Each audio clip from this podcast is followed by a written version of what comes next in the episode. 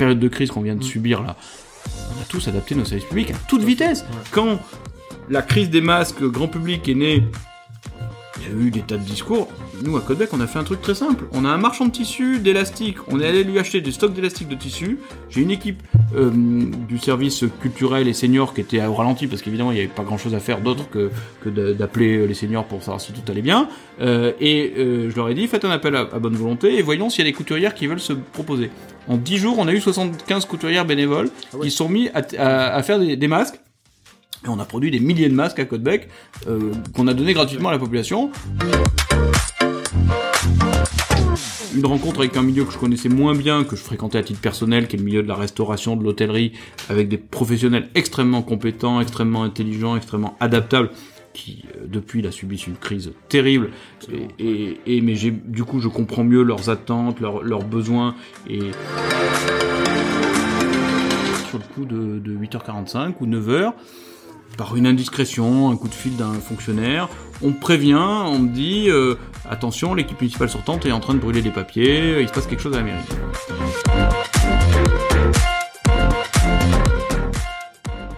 Nous avons à apprendre de chacun.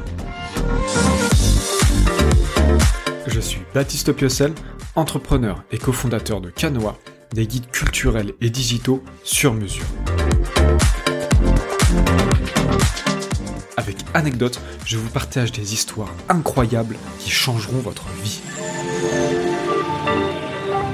Découvrez des anecdotes insolites et incroyables de personnalités connues ou non, et dont on va tirer ensemble trois leçons sur la vie, le travail ou l'entrepreneuriat afin d'exploser notre qualité de vie.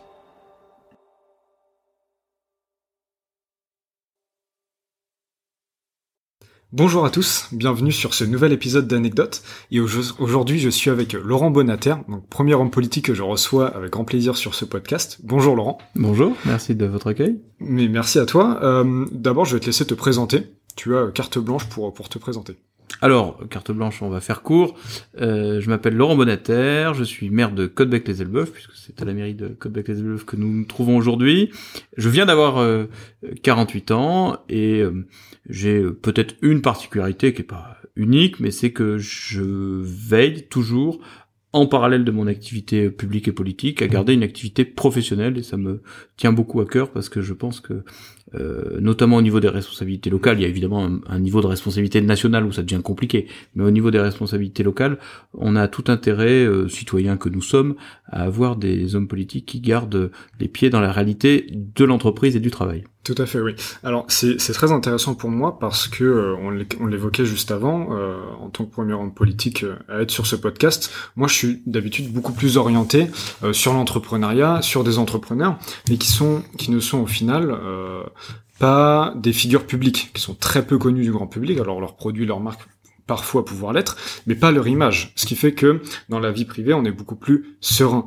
Euh, comment est-ce que tu arrives à allier justement cette euh, cette vie privée, cette vie professionnelle et cette vie politique.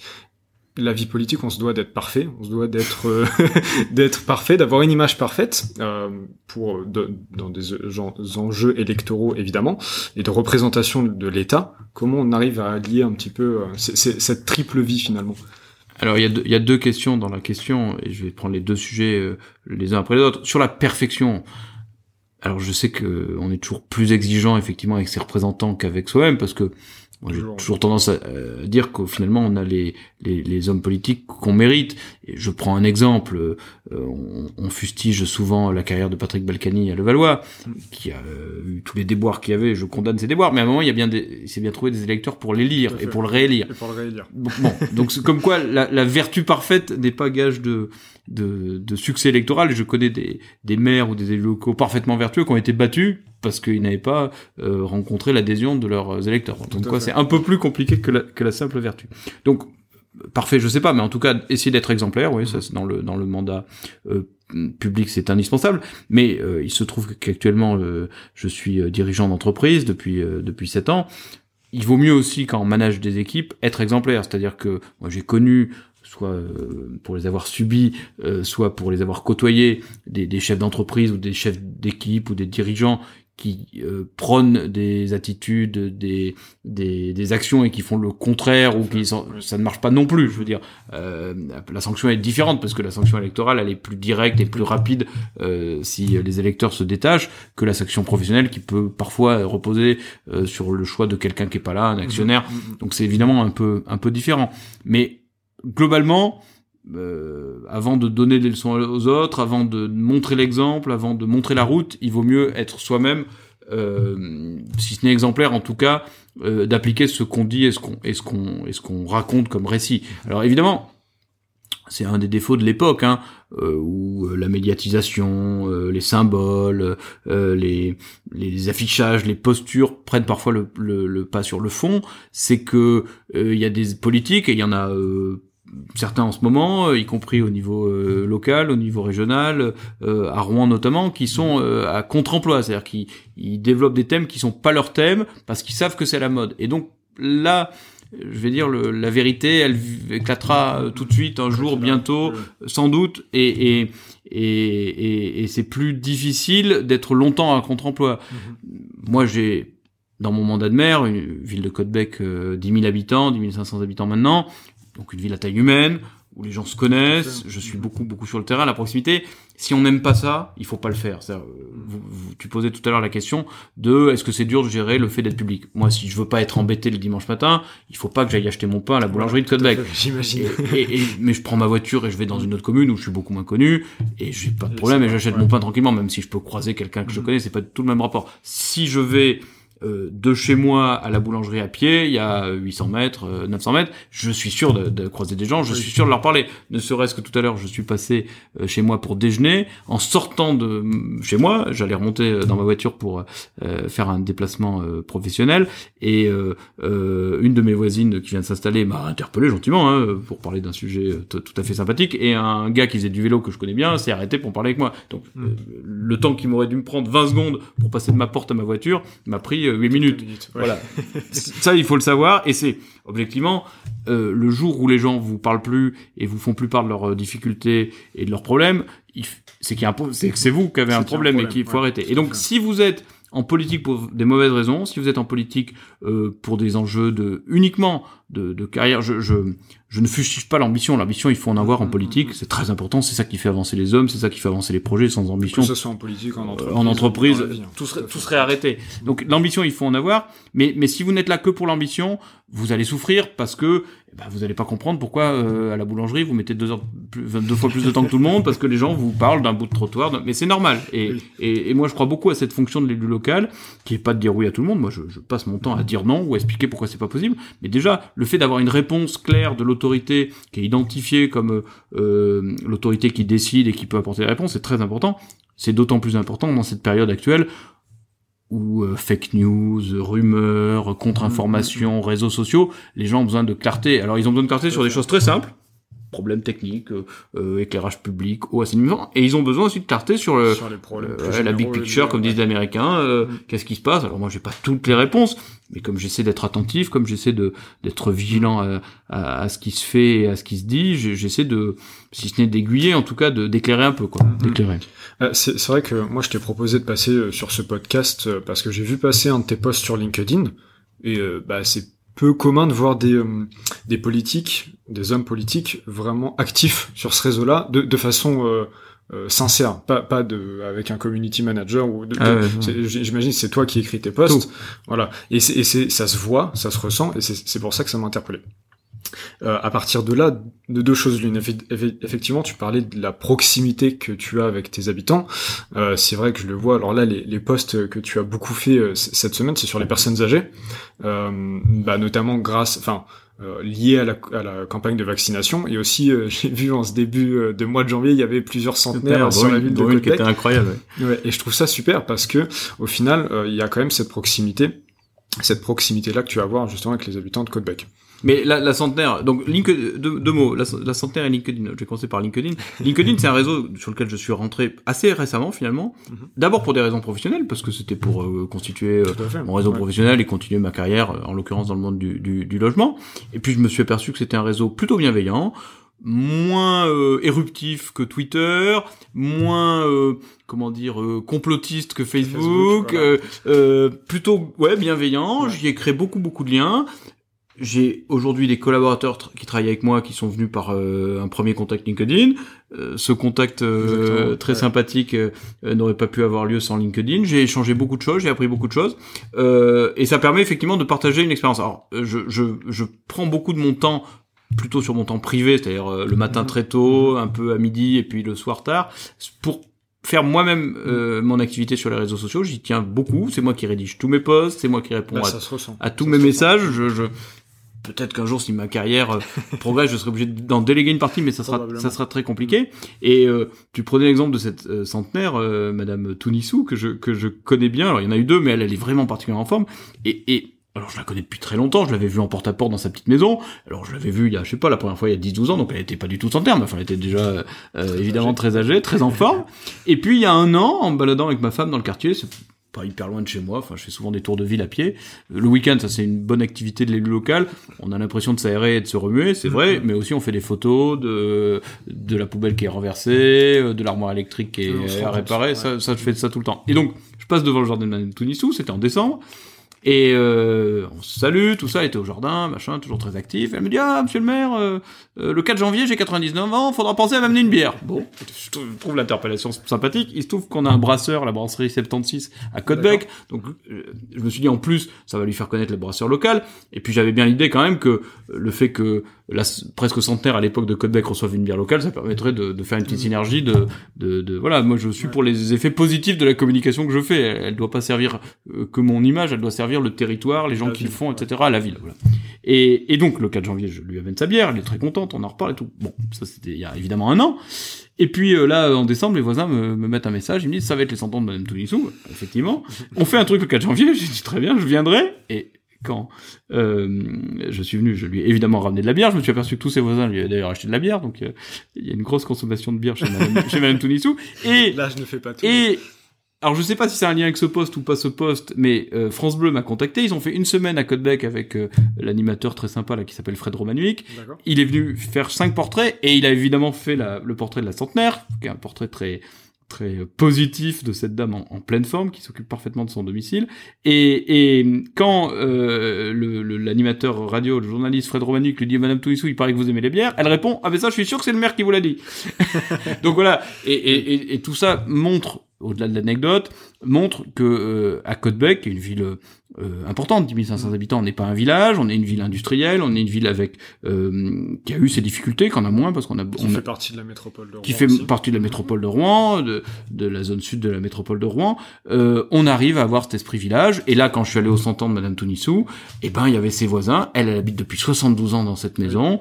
Elle s'occupe de tous ses voisins depuis. Alors les plus récents, ils ont 5, 8 ans dans le quartier. Les plus anciens, ils ont 40 ans dans le quartier. Et donc voilà. Et, et, et, et, cette rue qui est une rue euh, classique de Côtebec, euh, ni plus charmante ni moins charmante qu'une autre, bah, il y a une âme, il y a un supplément d'âme parce que euh, les gens ont apporté ce voisinage. C'est pas le cas dans toutes les rues de Côtebec, mais je me rends compte, ça comme élu local, euh, quand je fais la fête des voisins, quand je fais ce genre d'événement, que ces rues-là, ces rues où il y a de la synergie entre les gens, où les gens apprennent à se parler, apprennent à se connaître, c'est des rues où le reste de l'année j'entends parler de rien, c'est-à-dire qu'ils m'appellent pas parce qu'il y a un problème de stationnement, ils m'appellent pas parce que alors qu'il y a des endroits où les gens se connaissent pas et on m'appelle ou on appelle mon adjoint, le gars peut changer sa voiture le jour du changement et, et, donc du coup il faut que ça soit la puissance publique qui s'occupe de choses qui normalement relèvent du bon voisinage, de la bonne euh, entente, on a des rues anciennes, c'est pas toujours facile de se garer. Parce qu'il y a ce noyau dur qui est Parce que les gens se connaissent. Et, là où ils se parlent, mm. et, et c'est une vraie euh, euh, valeur ajoutée de, de, de, la vie en commun, notamment dans nos villes à taille humaine, mais j'imagine que ça peut aussi exister dans de très grandes villes, s'il y a une vraie synergie de rue ou de quartier, j'imagine que ça existe aussi.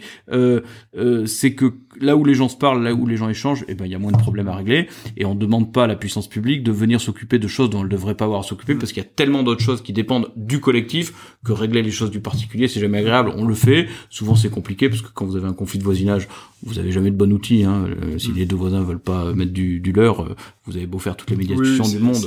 Et donc, euh, et donc voilà, je, je, je, suis très attentif, très attentif à ça. Et pour faire le lien entre la proximité et les réseaux sociaux, alors LinkedIn, j'ai un peu de demandes de code becquet, mais assez peu. Par contre, le, le, le, le, moi, le, le, réseau qui me sert le plus en contact quotidien, mais vraiment quotidien avec les habitants de Codebec, c'est Facebook et Messenger, euh, à la fois donc en interaction publique sur la page euh, Facebook, qui se voit que je régule assez peu d'ailleurs. Hein, je, je, si vraiment ça prend des proportions euh, extrêmes, j'interviens, mais en général, je, je, ne fais que répondre et suivre ce qui s'y dit. Et par contre, une demande personnelle particulière de tout ordre logement, voirie, poubelle, euh, euh, emploi, stage sur mon messenger et là je traite tous les jours entre 2 euh, et 10 messengers d'habitants quoi. Donc ça commence à faire à la fin de la semaine pas mal de messages. Ouais ouais, avec tout ça que je renvoie évidemment, je traite pas tout seul, moi je, je, donne les consignes aux services municipaux, je regarde de quoi on parle. Alors il y a beaucoup d'éléments où je peux répondre tout de suite. une des dernières interpellations que j'ai eu hier soir, c'était sur un logement insalubre, j'ai tout de suite donné le bon contact, le, le, bon le bon sujet. là on interpellé, euh, interrogé plutôt pas interpellé sur les les, les concours des lumières de Noël. Enfin voilà, c'est un échange permanent plutôt plutôt rapide et sympathique. Mm. Alors ça me plaît assez bien de parler des réseaux sociaux parce que j'en parlais justement euh, lors de l'épisode 5 avec euh, Guillaume Capel que j'ai en réalité dans la vraie vie échangé enregistré pardon hier et on parlait justement des réseaux sociaux et de cette nouvelle culture du du fast tout doit aller tout le temps très vite et t'as dit tout à l'heure que Twitter était un peu plus violent, Facebook un peu plus complotiste, et LinkedIn euh, un peu plus sérieux et, plus lent, plus bienveillant et, plus, lent. plus lent. Il y a une durée de vie beaucoup plus longue des, des sujets sur LinkedIn. Exactement. Et c'est ce qui me plaît euh, sur ce réseau. Mais euh, alors moi Facebook, alors on parlait justement avec Guillaume de cette partie commentaire, notamment sur Facebook, où bah, on ressent, ressent un petit peu beaucoup de, de haine et de violence gratuite pour rien. J'essaie de ne plus trop y aller, mais c'est plus fort que moi, je dois y aller et je dois me faire mal. Visiblement, j'aime bien ça.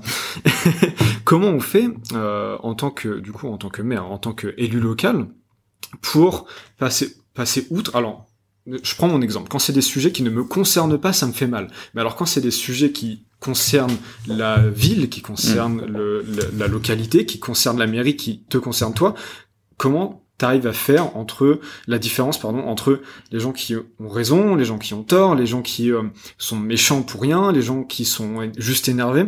ça doit être euh, surtout et, en ce moment avec les vaccins. Ouais. Et, je rajoute une catégorie parce que au début où j'étais élu, ça m'a parfois joué des tours et j'ai fait attention maintenant. Il y a aussi des gens qui ont pas les codes et qui savent pas comment exprimer un, un mécontentement et qui peuvent l'exprimer de manière à l'écrit un peu violent parce qu'ils n'ont pas les codes écrits et qui en fait sont des gens charmants mais qui avaient juste un besoin. Ça, ça m'est arrivé de m'énerver contre des gens. J'avais tort parce que c'était le, mode de l'expression. Alors, c'est pas du tout la même chose sur ma page ou sur les autres pages.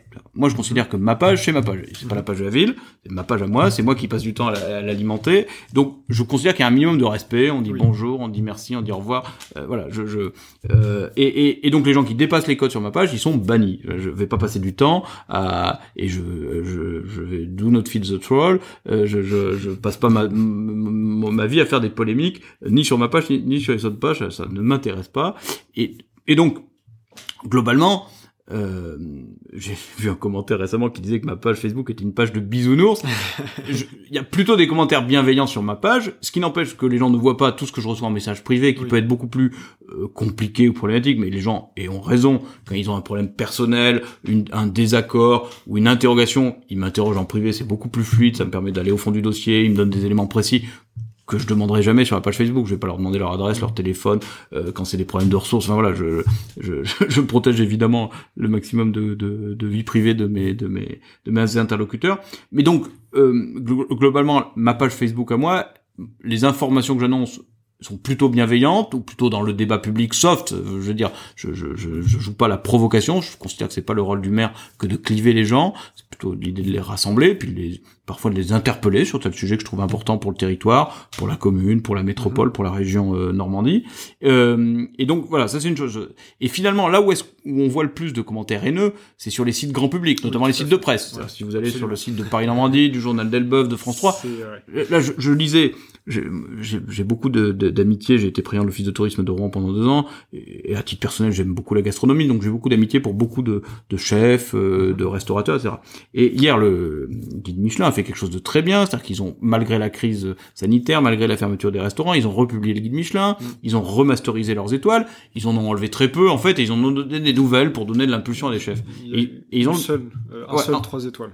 un seul trois étoiles en France, on en a pas, on en a pas en Normandie, Non. et ils ont donné une nouvelle étoile à Etretat, au donjon, dont je connais un peu le propriétaire. Je- J'ai croisé aussi le jeune chef euh, euh, dans quelques dans quelques soirées euh, privées, et et sur je sais plus quelle page, ils l'ont repartagé en en plaisantant, mais les premiers commentaires, c'était qu'est-ce que c'est ce foutage de hein Euh, On donne une étoile à un restaurant qui est fermé. le donjon à Etretat, comme tous les autres restaurants, a essayé de travailler au moment où il pouvait l'être.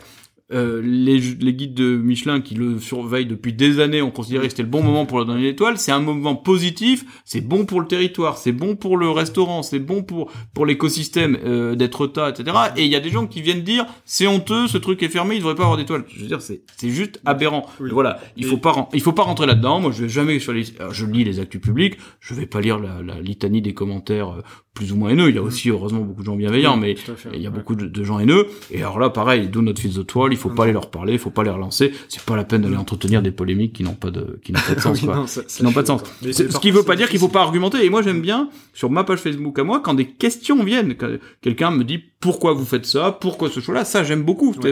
Si, si mon actu est pas assez clair et qu'elle introduit une question, c'est que Faut y répondre. c'est ouais, qu'il faut y répondre, c'est que j'ai pas mis assez d'infos dans le dans le dans la, la- le post ou que je pensais parce que j'avais fait un post quelques semaines avant que le sujet était connu. C'est évidemment une aberration parce que la, la, la mémoire de, de- du débat public se perd et c'est normal. Oui, Personne peut être dans le dossier comme les acteurs des dossiers. Et donc quand il y a une question légitime, et j'y réponds avec grand plaisir, avec grande transparence, et ça, ça, ça, je trouve ça même plutôt très sain Oui, ça c'est très bien. qu'un habitant puisse demander pourquoi vous avez refait cette rue avant telle autre ouais. rue, ou pourquoi tel choix. Ça, c'est, Mais effectivement, la méchanceté gratuite, et c'est surtout euh, les, les gens qui n'ont rien à voir avec le sujet, qui vont euh, Mm. donner un avis euh, un avis erroné et euh, méchant. est biaisé. Voilà, c'est effectivement. euh, mais euh, je trouve ça intéressant d'en parler avec du coup une personnalité publique qui se révèle être une personne, qui se relève être une personnalité publique, parce que l'image qu'on doit renvoyer est, totalement différente. Je, je prends juste un autre exemple, sur le, les, les ânes et les, et les idées reçues. Je lis souvent sur les pages Facebook euh, locales, euh, ah, le centre-ville de Côte-Bec, il n'y a plus rien, il est mort. Bon, alors ça, je, je lisais ça il y a 10 ans, je lis ça maintenant, et donc, soit c'est vrai et il est en train de mourir, soit il y a quelqu'un qui se trompe. Et moi, je regarde les, les chiffres. Là, je faisais le point avec mon équipe tout à l'heure sur le commerce. On a eu un centre-ville de Côte-Bec qui a beaucoup souffert, qui a pas souffert parce que c'était Côte-Bec. Il se trouve que l'équipe municipale qui nous a précédés s'en est pas du tout occupée, mais il se trouve aussi qu'entre-temps, on ouvert au fil des années, depuis les années 70, des grandes surfaces, que les modes de consommation des gens ont changé. Je Voilà. pense que tous les centres-villes des petites et moyennes communes Ont- ont, souffert. ont souffert. Et même des grandes villes. Exactement. Et donc, nous, on regarde les chiffres. Donc, on compte le nombre de cases vides tous les ans.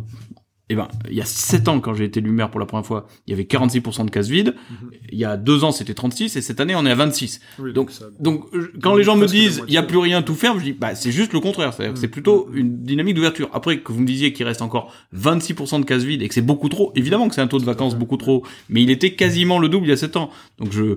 et voilà, il faut toujours réargumenter, réexpliquer. Alors vous dites aux gens, est-ce qu'il y avait une fromagerie il y a 3 ans à Côte-Bec? Non, il n'y avait pas de fromagerie. Est-ce qu'il y avait un marchand de sacs à main et de, et de, et de maroquinerie il y a 4 ans à?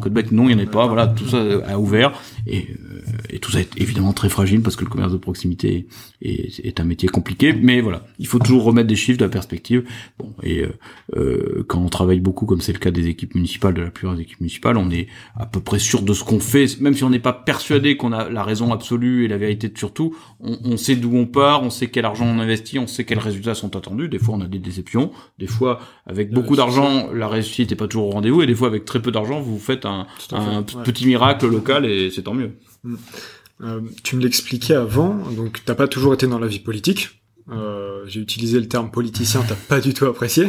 Ah, politicien, ça renvoie aux, aux professionnels de la politique. Euh, alors, moi, j'ai fait de la politique au sens professionnel du terme, mais mais je n'ai jamais été politicien, c'est-à-dire j'ai jamais fait que ça. Oui, voilà, donc t'as été chef d'entreprise, t'es chef d'entreprise. absolument. Et t'as aussi travaillé dans plein d'autres secteurs. Mm. Euh, et donc tu m'expliquais que t'as été sur la liste concurrente avant 2014 Oui, euh, au absolument. niveau de la mairie. Euh, à quel moment tu t'es dit, du coup, euh, je vais rentrer dans la vie politique, je vais être maire, sachant que en tant que chef d'entreprise, euh, tu avais déjà beaucoup de responsabilités, beaucoup de charges, une énorme charge de travail, j'imagine. À quel moment tu te dis, bah, je vais me rajouter ce stress, cette charge très importante d'être maire et d'être une personnalité publique? Alors, j'avais pas pensé cool. être une personnalité publique. Ça, ça vient après. C'est-à-dire que quand, quand tu te présentes pour la première fois une élection, alors la première fois, j'ai été élu avec le maire sortant, puis après, été dans l'opposition dans le même mandat. Qu'il y a eu une euh, difficulté. Je me suis opposé à une décision. On est parti dans, dans l'opposition, puis après, on a regagné. Euh, qu- quand tu te lances en, en politique, déjà, c'est niveau local, c'est une petite commune. Tu te dis pas, je vais être une personnalité publique. Tu Non. penses pas à ça le matin. Euh, le, le sujet est très local. En plus, quand je commence moi mon premier mandat, puisque j'ai j'ai eu en fait qu'un seul mandat, hein, qui a pris plusieurs formes. Enfin, c'est le mandat Code Becquet, euh, adjoint maire, conseiller municipal d'opposition, puis puis maire.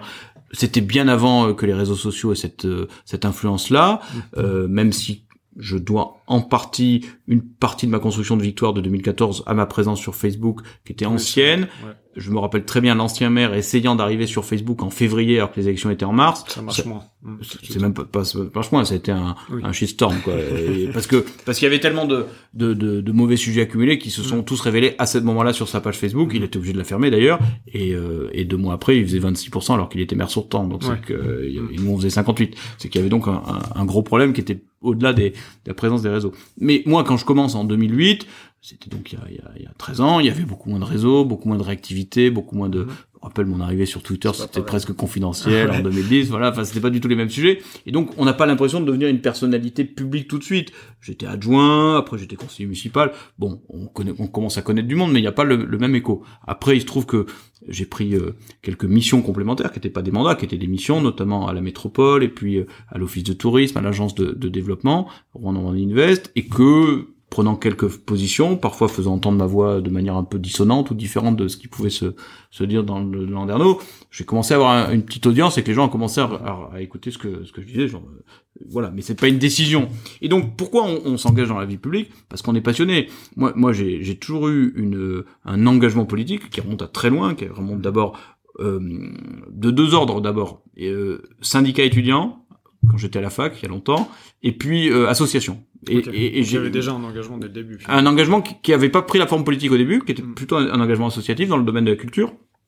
Et euh, très vite, je me suis aperçu que quand on portait un projet culturel, qui était à l'époque euh, dans ce que je faisais dans le domaine de la bande dessinée, qui était mon premier boulot d'ailleurs, la bande dessinée, D'accord, ok. qui m'a- qui m'a beaucoup passionné et qui me passionne toujours d'ailleurs, euh, à titre euh, culturel et personnel maintenant, euh, au-delà du titre professionnel, c'est qu'à un moment, et j'avais euh, à cette époque-là euh, entre 18 et 22 ans, il y avait une rencontre avec le politique, c'était des maires, c'était des conseillers départementaux, et je sentais bien qu'il y avait une étape supplémentaire qu'il fallait passer, et que celui qui proposait, il n'était pas dans la situation de celui qui décidait, et que j'avais plutôt être en- envie d'être celui qui décide, celui qui permet les choses, que celui qui porte les choses, même Mhm. si quand vous êtes maire, quand t'es maire, et tu portes aussi des choses. C'est-à-dire que moi, quand je vais voir la région, quand je vais voir la métropole, c'est moi qui porte le dossier. Soit c'est un Mhm. dossier municipal, soit c'est un dossier euh, porté par un, un- un porteur de projet privé, une entreprise, une association. Mais j'y crois et je le porte. Oui. Et donc, on se retrouve dans l'autre niveau. Mais j'aime bien quand même l'idée de pouvoir avoir les leviers et de pas être seulement dans la position du demandeur, même si je ne juge pas que les gens qui viennent me proposer des choses sont des demandeurs, mais ils ont pas les leviers.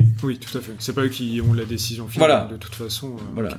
Et, et moi, je, je là-dessus, c'est peut-être ce qui fait une des différences de la manière dont on travaille à Codebec, c'est que je suis très très très attentif à l'initiative privée. Mais je Mm. crois beaucoup à l'initiative privée.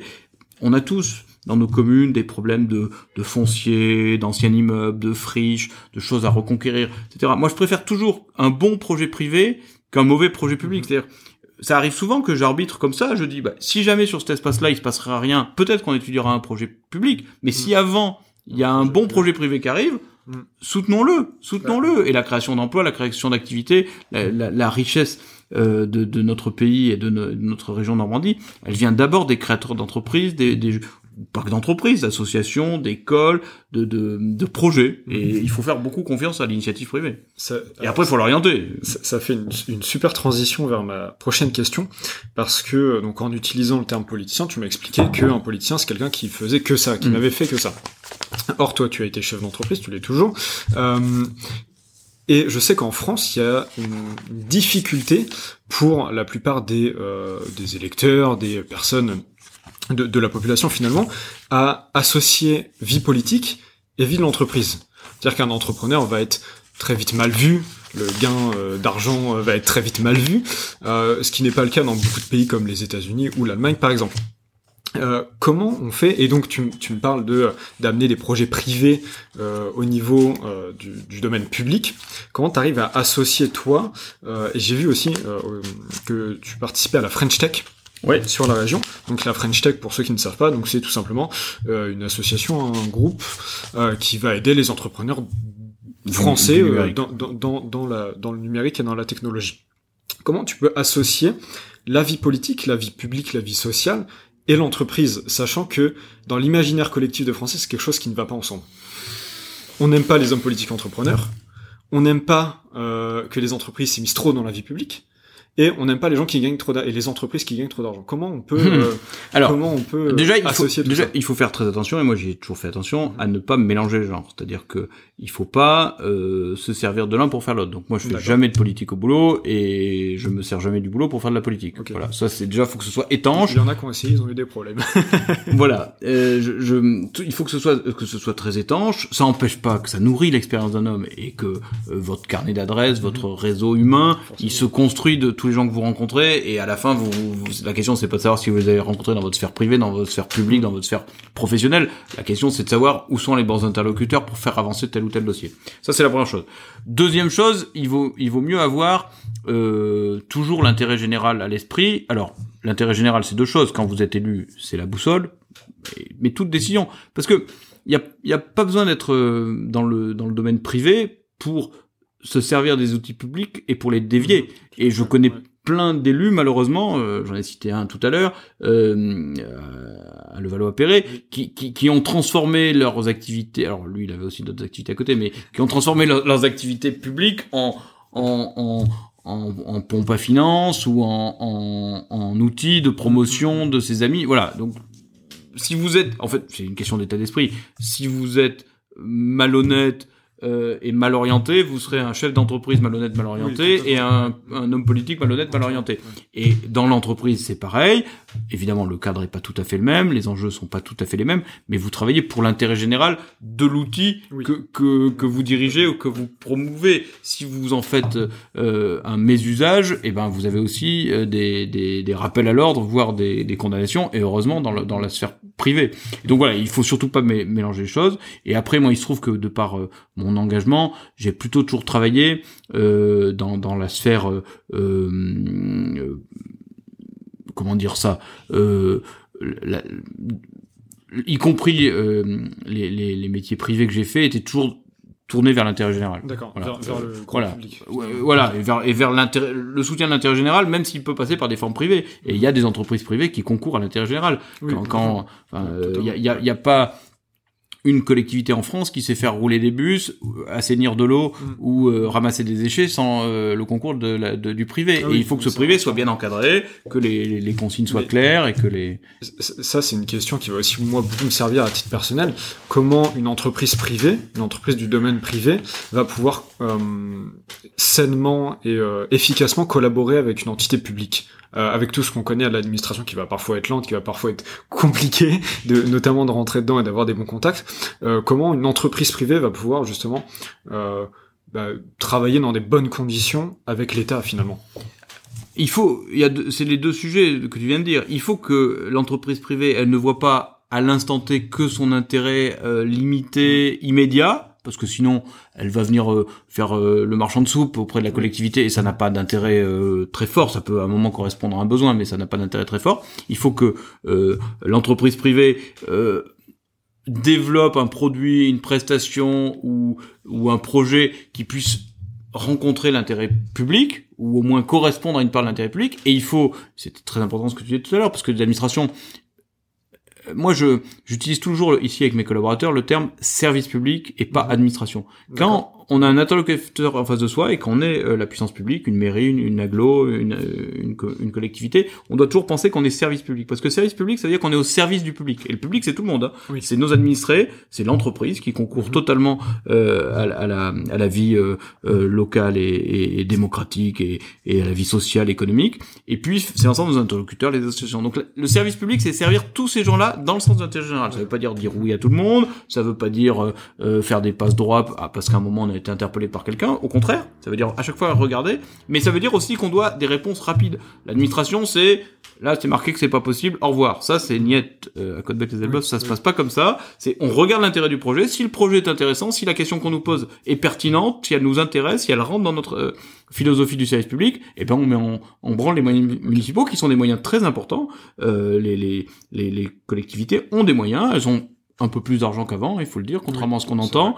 Euh, elles ont des moyens humains, elles ont des bons techniciens, elles ont des compétences, et on met ces compétences au regard du, du de la crise, de, du sujet. J'ai dit crise parce que je pensais déjà à la, à la suite, ma, ma langue a, a, précédé ma pensée. La période de crise qu'on vient de mm. subir là, on a tous adapté nos services publics à toute vitesse. Quand la crise des masques grand public est née il y a eu des tas de discours. Nous, à Codebec, on a fait un truc très simple. On a un marchand de tissu, d'élastique. On est allé lui acheter des stocks d'élastique de tissu. J'ai une équipe euh, du service culturel et senior qui était au ralenti parce qu'évidemment, il n'y avait pas grand-chose à faire d'autre que, que d'appeler les seniors pour savoir si tout allait bien.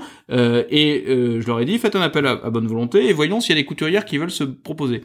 En 10 jours, on a eu 75 couturières bénévoles ah qui sont mis à, à, faire des, des masques et on a produit des milliers de masques à Codebec euh, qu'on a donné gratuitement à la population. Nous, on a acheté le tissu, c'est quelques milliers d'euros, et les bénévoles ont donné du, du, du temps. Et ben voilà, une belle adaptation du service public. Les fonctionnaires ont pris tout de suite le sujet en main. On s'est appuyé sur un réseau de bénévoles et on a rendu un truc qui n'existait pas. Le, service public du masque, avant le mois de, de, mars dernier, personne ne savait que ça pouvait exister. Et on y est arrivé. Et il y a eu de l'efficacité et puis... Euh, tout, et de la réactivité. Ok. Euh, avant de passer à, l'anecdote, j'aimerais, qu'on fasse un, détour par euh, la case euh, président de l'office de tourisme de Rouen. Ouais, ancien président. Ancien président. Euh, pendant deux, deux ans, deux, ans, deux ans.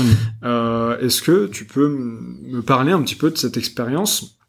Euh, parce que moi, la, la culture, c'est quelque chose qui m'est très cher. Je monte d'ailleurs mon entreprise dans ce domaine-là.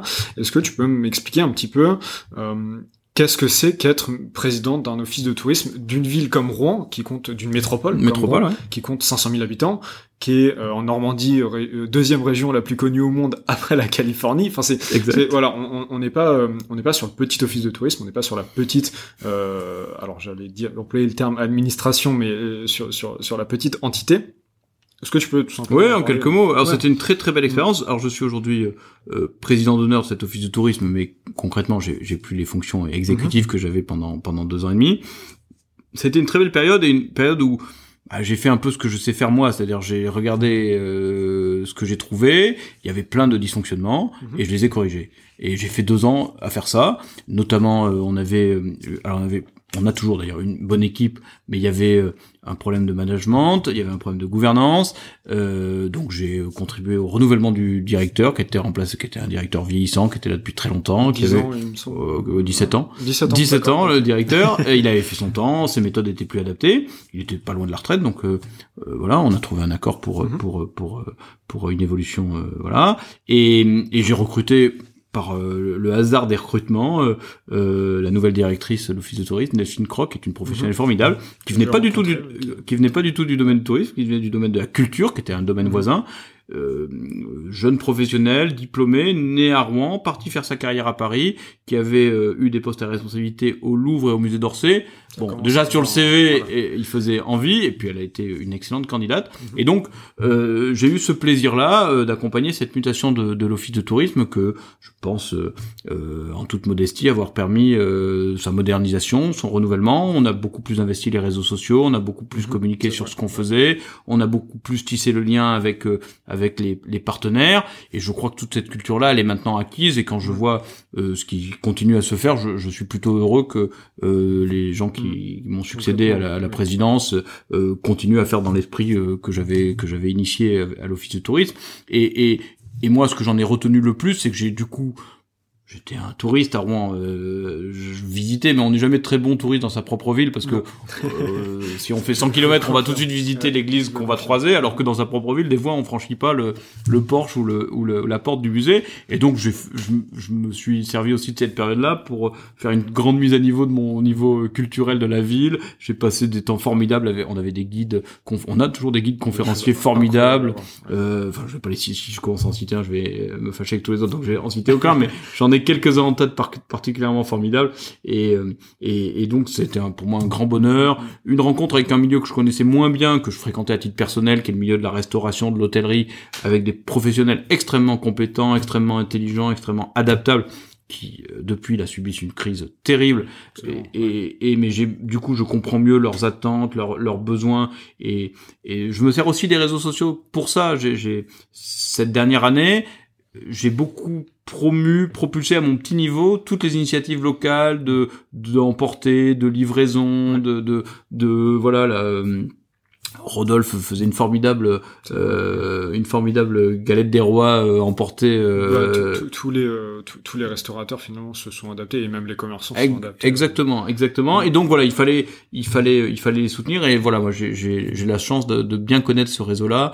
Par ailleurs, il se trouve que je suis assez gourmand à titre à titre personnel, et donc ça m'a ça m'a vraiment fait plaisir pendant deux ans et demi de de travailler avec eux. Et j'ai peut-être apporté euh, à l'office qui lui manquait, c'est-à-dire une culture un peu 360 degrés, c'est-à-dire que quand vous, vous allez voir l'office de tourisme et que vous avez un problème de voirie, on vous répond pas, c'est pas moi, c'est la moi, c'est ce que je supporte pas dans le service public. C'est-à-dire, on n'est pas tous dans des cases il se trouve que les communes, la métropole, tout le monde travaille ensemble. et on connaît tous nos interlocuteurs. Donc quand on vous apporte un sujet, la réponse c'est c'est pas moi, c'est un autre. C'est c'est pas moi, mais je m'en occupe, je le prends en charge et je vais vous dire ce qui est possible et pas possible.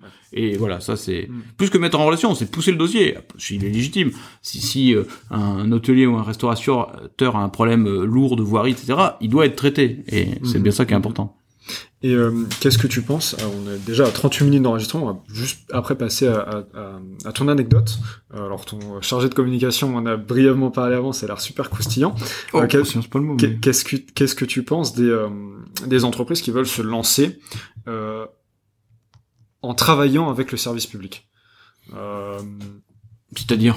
Bah, ça peut faire peur. Le service public, ça peut faire peur. Oui, oui, oui. Euh, euh, Qu'est-ce que je leur conseille? Alors plutôt voilà, euh, Je reviens un peu à ce que je disais tout à l'heure. Le service public, s'il est vraiment dans l'état d'esprit du service public, c'est-à-dire de rendre service au public, il est au service de tout le monde, il est au service du développement, de l'emploi, euh, du développement économique, du rayonnement. Voilà, le service public, il doit faire ça. Il est, bon, il le fait pas toujours, mais il doit le faire.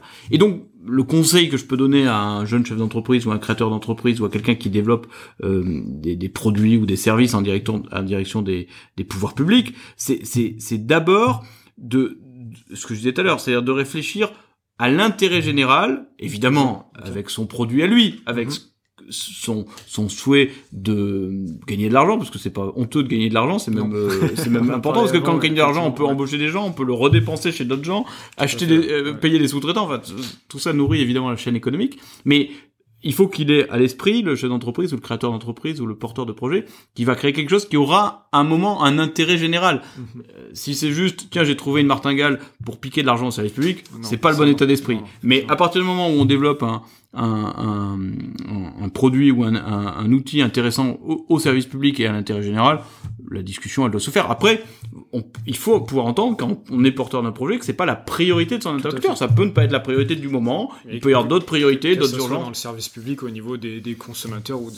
Absolument. Ah ben, c'est comme euh, rencontrer un marché. On peut avoir une idée géniale et elle rencontre pas de marché. Et donc elle est pas si géniale que ça au moment où elle arrive. Et puis quelques je pense que l'histoire est faite de ça, de gens qui ont eu un moment une idée géniale, qui n'a pas rencontré de, de, de, public et de, et de marché, et quelques années après, la même idée, la même idée qui revient et qui cartonne. C'est ce qui s'est passé avec Facebook et MySpace, par exemple. Probablement. Euh, on va maintenant passer à l'anecdote. Alors bon, j'ai utilisé le terme croustillant. Effectivement, c'est pas le mot, qu'il aurait fallu utiliser. On va plus partir sur une anecdote touchante, humaine, euh, avant tout, et qui est, je pense, euh, le, le, le point d'honneur et peut-être la chose la plus importante quand on est un homme politique euh, d'une commune comme, comme Côte-Bec, les Elbeuf, pardon, à taille humaine. Euh, je te laisse raconter l'anecdote. Ouais, c'est une anecdote. Je, vais essayer de pas avoir la larme à l'œil parce que chaque fois que je me rappelle de cette anecdote, j'ai un brin de nostalgie, surtout que le, le, le Côte-Becquais qui est lié à cette anecdote vient de nous quitter. Il est, il est mort le, le 29 décembre dernier, donc je, je voilà, ça m'émeut à chaque fois. Bon, euh, ce monsieur s'appelait Paul Ravillère. Je connaissais pas son nom pendant très longtemps. Mhm pendant des années, quand j'étais adjoint au maire, puis conseiller municipal d'opposition, sur le marché de Côtebec, là, qui est juste à côté de nous, dans les rues de Côtebec, je croisais ce, c'était déjà un vieux monsieur, hein, il était né en 31, donc il avait déjà un certain âge, euh, et je le croisais avec son petit chien, il était tout le temps en balade en ville, et il était très gentil, on parlait de plein de choses, il avait en général autant que je me souvienne, aucune demande particulière pour lui-même, il était juste demandeur de parler, d'échanger. Et je le croisais, je le croisais, je, je, je crois que je connaissais à un moment son prénom, mais j'avais pas d'idée de son nom de famille. À cette époque-là, euh, j'étais jeune élu, je connaissais moins la ville, je savais pas exactement où il habitait. Bon. Et je le croisais. Bon. Et puis euh, vient la campagne municipale. Euh, là, je rencontre évidemment euh, euh l'ensemble des habitants que j'avais déjà vu euh, les années d'avant. Mais enfin, dans une campagne municipale, on accélère évidemment la, la prise de contact, ce qui est, ce qui est normal. C'est la moindre des choses d'aller voir tout le monde. Moi, j'ai toujours mis un point d'honneur, y compris cette année où il y avait qu'une seule liste, à aller voir tous les habitants chez eux. J'y suis presque arrivé cette année. il se trouve que j'ai eu un gros rhume juste avant le, le Covid, donc je me suis prudemment tenu, tenu à distance de, de mes administrés, mais enfin j'ai globalement vu presque tout le monde. Et donc euh, en 2000, euh, en 2014, je, je, vois tout le monde et donc je, je, je, je, vois Monsieur Ravillet là où il habitait, donc je commence à mieux le connaître. Mmh. Et puis euh, donc euh, les élections avaient lieu en mars 2014. il devait y avoir deux tours puisqu'il y avait trois listes à Codebec. Mmh je sentais bien qu'il était en train de se passer un truc, mais enfin, on n'est jamais bon juge de soi-même, mais on sait pas. Bon. Et il se trouve que le premier dimanche, avec l'équipe que j'animais, on est élu dès le premier tour contre le maire sortant. Donc nous, on fait 58%, le maire sortant fait 24%. Autant dire que la messe s'était dite euh, extrêmement euh, nettement. On est très content, on fait ça euh, très bien le, le, soir. Je, je rentre me coucher, et puis le lendemain matin, pas très tôt, mais pas très tard, sur le coup de, de 8h45 ou 9h, par une indiscrétion, un coup de fil d'un fonctionnaire, on me prévient, on me dit euh, attention, l'équipe municipale sortante est en train de brûler des papiers, il se passe quelque chose à la mairie. Bon. Normalement, dans une transition, il y a cinq jours. C'est-à-dire vous êtes élu par la population le dimanche soir, mais vous ne devenez maire que le vendredi. Et donc il y a ces cinq jours où normalement le futur maire, c'est l'exemple tout autre niveau de Trump-Biden. C'est ce que c'est la transition. Le futur maire et le nouveau et l'ancien maire doivent se parler et il doit y avoir une transition qui, qui se qui se qui s'opère. Les relations étaient notoirement euh, détériorées entre l'ancien maire et moi, donc je savais très bien qu'il voudrait pas qu'il y ait de transition et je suis allé le vérifier immédiatement. Mais comme on me prévient à ce moment-là que il se passe euh, probablement des destructions de documents, euh, si ce n'est compromettants, en tout cas dont l'ancienne municipalité veut pas qu'on ait connaissance, je là où j'avais prévu de n'arriver à la mairie que le vendredi, enfin j'attendais que le maire sortant m'appelle pour euh, organiser la transition, je me dis c'est pas possible, je fonce, donc à pied, partant de chez moi, j'appelle ici, la secrétaire du maire que je connaissais évidemment, et je lui dis, euh, c'était Magali à l'époque, Magali, euh, j'arrive dans une demi-heure, je souhaite qu'un bureau me soit mis à ma disposition pour assurer la transition, ce que j'avais pas prévu, mais comme je sentais qu'il se passait quelque chose. Et donc, en sortant de chez moi, je tombe sur Monsieur Paul qui était ému comme c'est pas permis, très heureux que je sois élu, c'est partie des nombreux codes d'équipe qui avaient, qui avaient voté pour nous, et on se tombe plus ou moins dans les bras, et on écrase notre larme, on est content, etc. Euh, et, et, et, et, et cette rencontre avec euh, euh, ce monsieur que je connaissais très bien, son petit chien, euh, à ce moment-là, ça a marqué pour moi le souvenir le plus fort je me rappelle très bien ce qui s'est passé dans la salle municipale, les acclamations, l'équipe, etc. Mais pour moi, le moment le plus fort de la victoire, c'est le matin du lundi où je suis pas encore élu maire par le mhm. conseil municipal, mais où la population m'a donné sa confiance et où donc je sais que je vais devenir maire de Côte-Bec et où euh, ce monsieur euh, laisse éclater sa joie, euh, euh, me dit tout le bonheur qu'il a que je sois maire. Je, je suis pas encore maire, j'y vais, je vais voir comment ça se passe. et donc j'arrive à la mairie, je prends un tout petit bureau qui est à côté d'ici et pendant quatre jours, j'essaie de préparer la transition mhm. tout seul puisque mon, mon mon prédécesseur euh, refuse de, de, de, me parler ou de passer quelques dossiers qui soient bon c'est pas très grave c'est il est même pas venu faire l'installation du nouveau maire ce qui se fait d'habitude. Bon il y avait une très grosse déception après 20 ans de mandat voilà, de ce qu'on peut comprendre. Et, et, donc voilà donc j'ai gardé en mémoire très longtemps ce, ce, ce monsieur que j'ai continué à revoir évidemment en ville. Et puis je, il était né en 31, donc je l'ai vu se dégrader, mhm. euh, vieillir. Je l'ai revu chez lui beaucoup plus fatigué. Euh, euh j'ai eu des échanges avec euh, avec sa femme, avec sa fille. Voilà, j'ai identifié à partir d'un certain moment très bien où ils étaient, qui ils étaient, euh, leur euh, leur euh, leur leur demande puisque il y a eu un moment où évidemment quand vous êtes âgé à domicile vous avez des, des, des, des problèmes à régler. Et puis voilà le, le, le 29 décembre dernier on m'a on m'a annoncé qu'il qu'il était décédé. Et évidemment ça m'a rappelé cette belle journée d'un lundi de, de mars où, où je venais d'être élu et où euh, ce monsieur Paul euh, mettons c'est finalement le premier habitant que tu as rencontré en étant nouveau maire. Et je l'étais pas.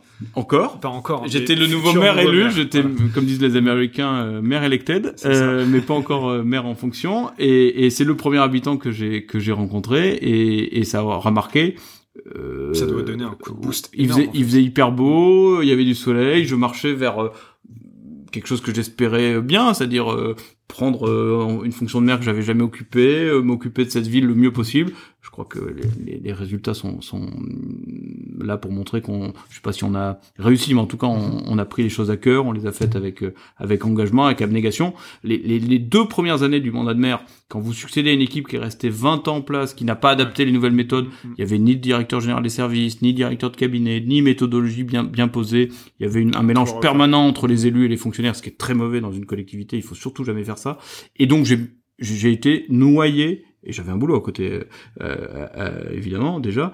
Euh, et, et j'ai été pendant deux ans vraiment noyé à, à quitter ce bureau euh, à des 23h30 à y revenir le matin à 6h15 voilà là il y a eu vraiment deux ans de, de d'immersion lourde. Et puis après voilà on a commencé à développer des projets plus plus exaltants que juste de régler les problèmes qui étaient qui étaient en place. Et donc voilà. Mon anecdote c'est ça c'est euh, comment une belle anecdote. Hein. Ben je ouais moi enfin, en tout cas c'est ça ça m'a toujours ému euh, de, de me rappeler de ce monsieur et puis là voilà le fait qu'il est il est il est il est disparu euh, euh, récemment ça m'a ça m'a touché. Et mais euh, donc tu rencontres tu crois cet cet homme finalement que je ne connais pas tant que ça. Non en, allant à la mairie. Je connaissais pas son nom de famille à ce moment-là. Enfin j'imagine tu dois te dire en fait j'ai fait tout ça pour ça finalement. Oui. C'est ça doit être presque en tant qu'homme politique en tant que oui, homme politique. Homme politique, ça marche. Homme politique. Euh, D'une petite moyenne commune. Euh, en fait, c'est la consécration ultime de voir que il y a quelques milliers, plusieurs milliers d'habitants qui ont certes voté pour moi, mais mais ça s'incarne. Ça s'incarne. Ce sont des gens en fait, et c'est c'est vrai que c'est alors en fait c'est une, une, très belle anecdote parce que on reproche euh, surtout en ce moment aux politiques, aux hommes politiques et aux politiciens de d'être totalement détachés de la réalité. on entendait euh, Monsieur Fillon dire qu'un pain au chocolat coûtait 4 euros. On entendait, euh, enfin, même par rapport à la gestion, je vais pas rentrer dans, dans, dans ces débats-là, mais à la gestion de crise, on se rend compte. Bah, hier, j'étais à Paris pour la première fois depuis les débuts de la pandémie. visiblement, le Covid n'existe pas dans le métro. mais bon, c'est tout à fait autre chose. Et donc finalement, t'arrives et, et tu, ben, en fait c'est ça, c'est la réalité. C'est j'ai été élu pour ces gens-là, pour cette personne. -là. Oui, oui, absolument. C'est ça qui est magnifique. C'est ça. Et, et, une population à Côte-Bec qui est vraiment euh, globalement euh, hyper bienveillante, mhm. qui, qui s'était habituée à une équipe municipale précédente qui dysfonctionnait, donc ils étaient pas contents, mais ça s'incarnait pas. C'est pas une ville qui se révolte, il y avait pas beaucoup de mouvements, etc. Mais ils ont sanctionné très fortement dans l'urne. Et donc le sujet, moi j'avais toujours dit, hein, le juge de paix c'est dans six ans. Si on a bien travaillé, euh, les gens revoteront. Bon, il s'est trouvé que euh, on n'a même pas trouvé de candidat pour se présenter contre nous, donc c'était plus simple. Mais et ça m'a touché aussi, c'est qu'en pleine pandémie, le taux de participation à Codebec où il y avait qu'une seule liste était supérieur à, la participation de grandes villes où il y avait plusieurs listes. Et notamment, il y a eu plus de taux de votants à Côte-Bec qu'à Rouen. Alors qu'à Rouen, il y avait un vrai débat, beaucoup de candidats, etc. Mm, mm, à Côte-Bec, il y avait que notre liste. Donc, euh, les gens qui avaient pas envie de se déplacer. Et j'ai reçu beaucoup de messages sur les réseaux euh, le jour du vote. Des gens qui disaient, il y a la pandémie, je veux pas sortir, mais vous avez mon soutien, etc. Donc, il y a à la fois ceux qui sont venus et, et puis tous ceux qui ont témoigné du soutien. Donc ça, ça fait vraiment, vraiment plaisir. Hein. Bah écoute, ça, ça, me fait très plaisir, c'est une très belle anecdote.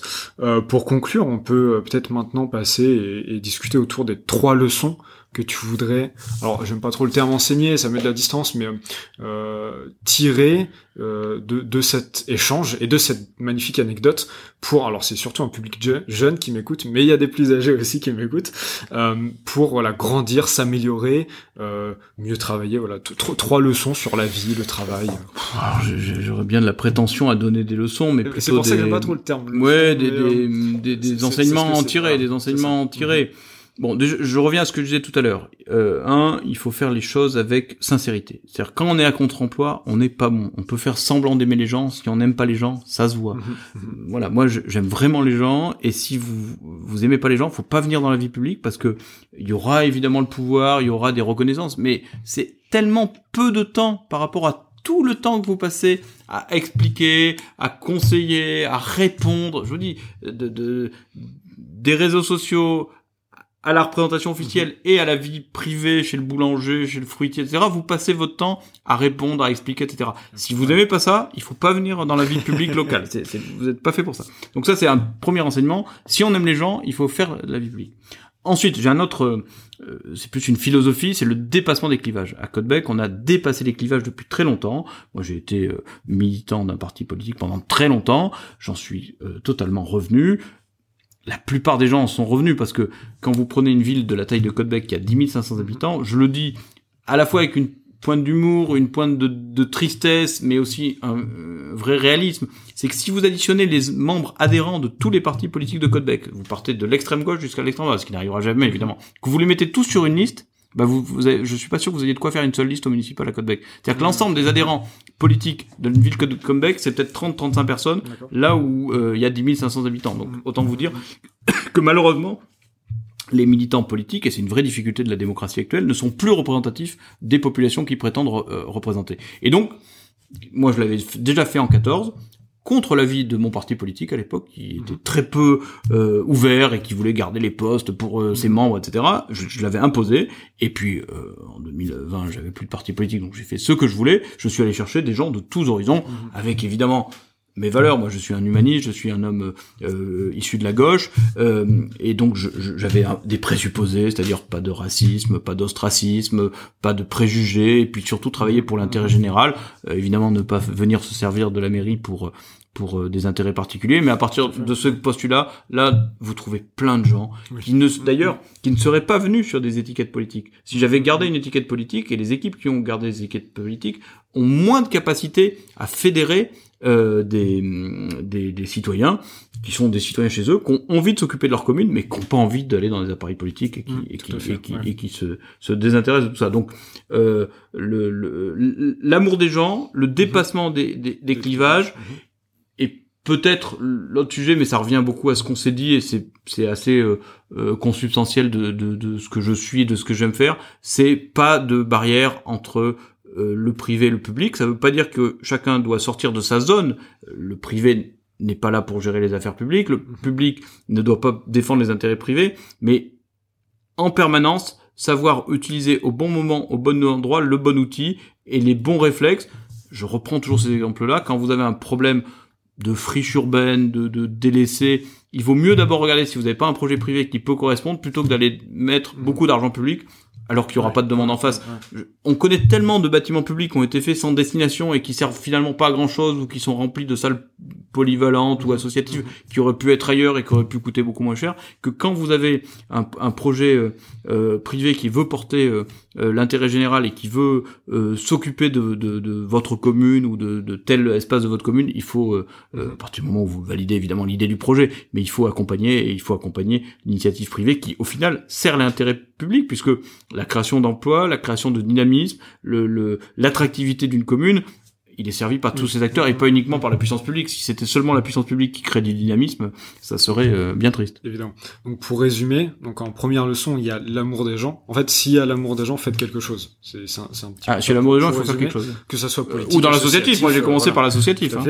Euh, en deuxième leçon, ça serait donc dépasser les clivages et j'ai envie de dire plus généralement dépasser les barrières, dépasser les dépasser pardon les clichés, dépasser euh, bah, tout ce qui nous enferme en fait dans notre vision, dans notre vie, euh, dans notre vie euh, globalement. Mais pour en revenir un petit peu brièvement au clivage politique, on sent que c'est, alors je l'ai utilisé le terme à la mode, c'est pas vraiment ça, mais un besoin des, citoyens, que, que ce soit français ou américain en ce moment, on le ressent bien que bah, on l'a vu aux dernières élections présidentielles, euh, le candidat qui a été élu n'avait pas de parti politique officiel. Et ça prouve bien quelque chose. Et la troisième leçon, c'est donc savoir mixer le privé et le public. Alors ça, ça vaut dans la vie politique, mais je pense aussi, euh, euh, si on prend le terme privé, euh, la vie privée, dans la, dans la vie personnelle des gens, de savoir faire la, part des choses et mixer quand il faut mixer. C'est ces trois belles leçons que, que, je vous invite donc à, à retenir et à appliquer vous tous dans vos vies privées, publiques, personnelles et, et professionnelles. Laurent, un, un mot de la fin peut-être? Merci beaucoup. C'était très agréable. c'est rare d'avoir autant de temps pour euh, s'exprimer. C'est vrai. J'avais pas prévu vraiment de trame euh, et puis euh, de la bah, discussion et de l'échange. C'est ce que j'aime bien. C'est ce que j'essaie d'insuffler avec ce, avec ce podcast et cette émission. C'est on laisse libre cours à la discussion et on verra bien. Ça m'a fait super plaisir de te recevoir en tant que premier homme politique. Merci Baptiste. sûrement pas le dernier parce que c'était très intéressant. Et je te dis à très bientôt. Merci. Au revoir. Au revoir.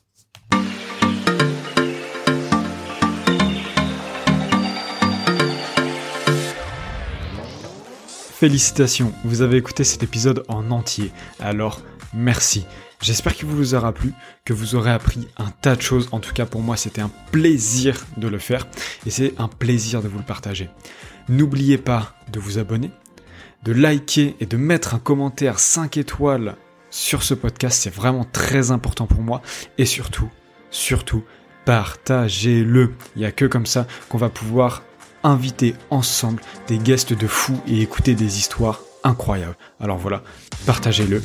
Et moi je vous dis à la prochaine. Au revoir.